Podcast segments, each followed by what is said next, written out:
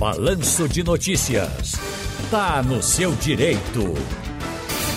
Eita, vamos lá, né? Tá no seu direito de hoje sobre as alterações no programa Minha Casa Minha Vida. Uma das principais mudanças é o fim do pagamento das prestações para beneficiários do Bolsa Família e do BPC, o Benefício de Prestação Continuada. Uma modificação que deve afetar a vida de muita gente, inclusive, claro. Olha só, já pensou se você é BPC, se você tem Bolsa Família, está devendo ali, de repente, ainda 15 anos de financiamento do seu apartamento Minha Casa Minha Vida? Aí você pode ser beneficiado pela quitação. Não deve mais nada. Agora tem que saber como acessar esse direito, como ter direito de fato a essa isenção. E por isso a gente convidou aqui a advogada especialista em direito imobiliário, doutora Celina Pessoa de Melo. A doutora Celina é presidente da comissão no Instituto Brasileiro de Direito Imobiliário, também é presidente da Comissão de Direito Imobiliário da OAB Olinda e cofundadora do Direito Imobiliário por Elas, plataforma online formada por mais de 100 mulheres que trabalham no setor de imóveis. Boa tarde, doutora. Boa tarde, Tiago. Tudo bom? Boa tarde a todos que estão nos ouvindo nesse momento. Tudo bem, graças a Deus. Parabéns pelo belo currículo pela atuação no direito Obrigada. imobiliário. É, muito me, é, é, é, me encanta, sabe, os negócios imobiliários. É, agora, doutora, vamos falar de Minha Casa Minha Vida, né? Porque muita gente quer, deseja e precisa saber se tem direito, quais os direitos, porque depende muito também da faixa de renda, nesse caso também Isso. de beneficiários, né?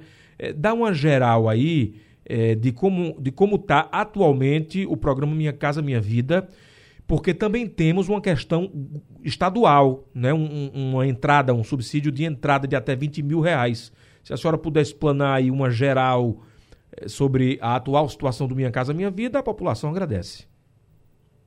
Olha, Tiago, o Minha Casa Minha Vida, com essas alterações que ocorreram agora em 2023, eles trouxeram uma nova roupagem né, para o programa em si. O programa que antes, antes beneficiava uma faixa de renda um pouco menor, ele hoje ele favorece inclusive as pessoas que possuem renda mensal de até 8 mil reais. Fora isso, o programa ele também traz aí oportunidades de financiamento de imóveis é, nos valores mais, é, mais altos, né? Que anteriormente a gente não visualizava isso, e também a possibilidade de, de financiar pelo programa também Minha Casa Minha Vida, é, imóveis usados, né? Que a gente não tinha isso anteriormente. Anteriormente, o programa ele visava as construções novas, né? Os imóveis recentes, recém-construídos. Fora isso, a gente teve essa recente alteração, né? Que foi publicada agora, no dia 28 de setembro, para os beneficiários é, do Bolsa Família e também de benefícios de prestação continuada. Essas pessoas que possuem esse tipo de benefício, eles são isentos da contribuição financeira para participar no, do programa, né, do Minha Casa Minha Vida. E aí foi interessante que você iniciou falando a respeito disso, porque como essa alteração ela foi recente, né, mediante a publicação da portaria pelo Ministério das Cidades, é, é, as pessoas que já haviam feito a contratação do, do programa Minha Casa Minha Vida, eles têm que se atentar se são beneficiários desse tipo de segmento, né, do benefício de prestação continuada ou do Bolsa Família. Por quê? Porque a portaria ela vem aí descrevendo, é, regrando né, as possibilidades de isenção né, dessa contribuição, mas também ela vem descrevendo que as pessoas que já fizeram a contratação do programa Minha Casa Minha Vida, elas não vão ter o reembolso das, das prestações que anteriormente foram pagas, mas que daqui para frente o, o contrato ele vai ser quitado, ele deverá ser quitado, né? E aí os agentes financeiros decorrente dessa publicação, dessa nova portaria, eles vão ter um prazo de 60 dias para poder se adequar, né, regular, regulamentar por dentro do, da sua própria instituição para poder proceder com a quitação desses contratos quando eles verificarem que aquela pessoa, o beneficiário, aquele contratante, aquele mutuário, ele se adequa a esse programa. Né? E esse, esse, a adequação desse programa aquele que possui interesse em fazer a contratação do programa Minha Casa Minha Vida, ele é verificado no ato da contratação, no ato daquele momento que ele for lá realizar a contratação do programa, ele verifica, né, ele faz uma análise do enquadramento, se ele for o beneficiário, ele tem aí a dispensa financeira em relação ao programa em si. Eu também acho interessante mencionar sobre as faixas de renda e também a forma de contratação porque isso é um ponto muito relevante, porque as pessoas hoje me abordam muito sobre como realizar a contratação, né, como se cadastrar em relação ao programa Minha Casa Minha Vida, é, e, e, isso é um, um, ponto a se chamar a atenção. Aquelas pessoas que são beneficiárias, que podem ser é, beneficiárias do Minha, Casa, do Minha Casa Minha Vida, né, é, e que estão aí na faixa 1, elas possuem a renda de até R$ 2.640, tá? São pessoas que possuem a renda bruta familiar mensal de R$ 2.640. Tá? Essas, essas famílias elas devem se inscrever no plano de moradia do governo. Isso pode ser feito nas prefeituras da cidade em que elas residem. E após essa inscrição, na prefeitura, os dados da família são validados pela Caixa Econômica Federal e aquelas que forem aprovadas são comunicadas sobre a data do sorteio das moradias, tá? Isso são para as famílias que se inserem aí no, na faixa 1 com renda bruta mensal de até R$ 2.640. As famílias que preenchem os requisitos da faixa 2 e 3, a faixa 2 são aquelas famílias que possuem a renda de R$ 2.640 até R$ 4.400 e de R$ 4.400 até R$ 8.000, elas podem procurar a contratação, elas podem ser feitas mediante uma unidade organizadora participante do programa Minha Casa Minha Vida ou individualmente e direto com a Caixa a família ela precisa ter o um imóvel escolhido, né, para fazer essa simulação do financiamento habitacional por meio do site da Caixa Econômica Federal. E assim, no, no próprio site da Caixa Econômica Federal, ele é muito didático, muito intuitivo. Ela consegue fazer a simulação do valor, né, para ter ideia do, do benefício, né, da isenção, né, qual é o desconto que ela vai ter em relação àquela contratação da, do financiamento pelo programa. Doutora, a senhora sabe tudo. Eu fiquei até sem pergunta para fazer, mas nós temos aqui áudios de ouvintes que têm algumas dúvidas e a senhora, eh, sem dúvida, vai poder ajudar numa orientação. Vamos ao primeiro ouvinte? Raposão, boa tarde, tudo boa bem? Tarde. Sobre esse financiamento de Minha Casa Minha Vida, tira só uma dúvida para mim. Quem está falando aqui é Marcos, taxista da Lagoa do Araçá.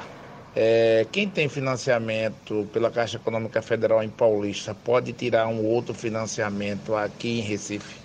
Pronto, a pergunta aqui do amigo Marcos, taxista, lá da Lagoa do Araçá. Eu tenho um, um amigão na Lagoa do Araçá. Um beijo para ele, Rubem Moreira Neto. Rubinho, bomba! E aí, doutora, como é que fica a situação do, do nosso querido taxista Marcos, do lá da Lagoa do Araçá? Né? Tiago, veja, a gente vai ter que é, visualizar porque o programa ele beneficia as pessoas que ainda não possuem a residência. E, pro, e, e são certos requisitos que ele tem que preencher para poder se beneficiar do Minha Casa Minha Vida tá? Uhum. Assim, só visualizando mediante a pergunta, em tese a gente não consegue é, verificar se de fato ele preencheria os requisitos. Eu preciso também entender a renda, eu preciso entender qual o tipo uhum. de financiamento que ele firmou, para verificar a possibilidade dele se inserir ou não no programa.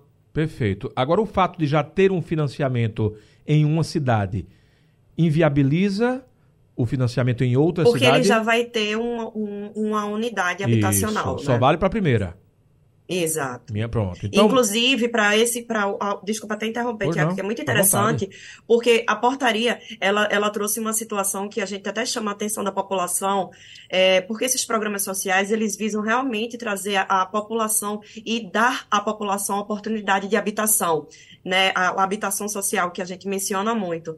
E é, a portaria ela, ela deixa bem claro que quando o beneficiário do programa, principalmente essas pessoas que possuem o direito ao benefício, é, que tenham Bolsa Família, o benefício de prestação continuada, eles vão receber é, é essa isenção né, da participação financeira, mas é, deve haver necessariamente, obrigatoriamente, uma cláusula que a gente chama de cláusula de inalienabilidade, ou seja, aquela pessoa ela não pode vender aquele imóvel dentro de um prazo de 60 meses. Tá? Perfeito. Que é, é, a gente percebe que existe muito isso, né? A pessoa, apesar de ter aí o benefício, receber a moradia, ela acaba fazendo a venda para receber o dinheiro, né? Aham. Advindo daquela moradia. Aí depois gasta o dinheiro, fica sem dinheiro e sem casa. É, doutora, Fica sem dinheiro e sem casa, pois exato. é. Temos mais uma dúvida aqui do ouvinte, vamos lá? Raposão, boa Opa, tarde. boa Me chamo. Adriano, sou motorista de Uber. Ô, Adriano. E eu gostaria de saber, com a minha renda, mais ou menos 3.500, se eu tenho condições de tirar um apartamento para mim.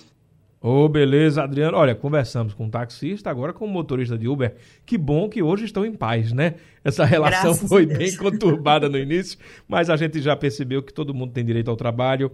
E pela faixa de renda 3.500 se enquadra sim, porque hoje vai até 8 mil, né, doutora? Exato, ele se enquadraria aí na faixa 2, né? Que a renda bruta familiar mensal, ela chegaria até os 4.400 por mês, né? E aí ele preenchendo esse requisito, ele vai naquela hipótese que eu falei, aquele passo a passo. Ele vai, ele busca um, um imóvel, esse imóvel ele pode ir por, é, atrás até da própria construtora, essa construtora que faça aí e esteja inserida no programa Minha Casa Minha Vida, e ele pode fazer a simulação desse imóvel no próprio site da Caixa Econômica Federal para ele entender ali quanto que ele vai conseguir de desconto, Entendi. qual vai ser os juros que vai ser inserido dentro daquele da, dos requisitos que ele preenche. Ele vai ter algum desconto e vai ter juros também Tem, sim. diferenciados, né? Isso, Agora- os juros são diferenciados e o, e o desconto também. Lembrando sempre que é para primeiro imóvel. Se você já tem um imóvel, aí não cabe. É tipo FGTS, né, Isso. doutora? Isso. Inclusive, houve até uma, uma alteração promovida, né, também pela portaria acerca da, do subsídio do, S- do FGTS, né, para fins de né? aquisição de imóveis. Isso. Para os usados, agora, antes ele tinha liberado para 70% e agora caiu para os 50%. Aí a pessoa só pode usar metade é, do FGTS?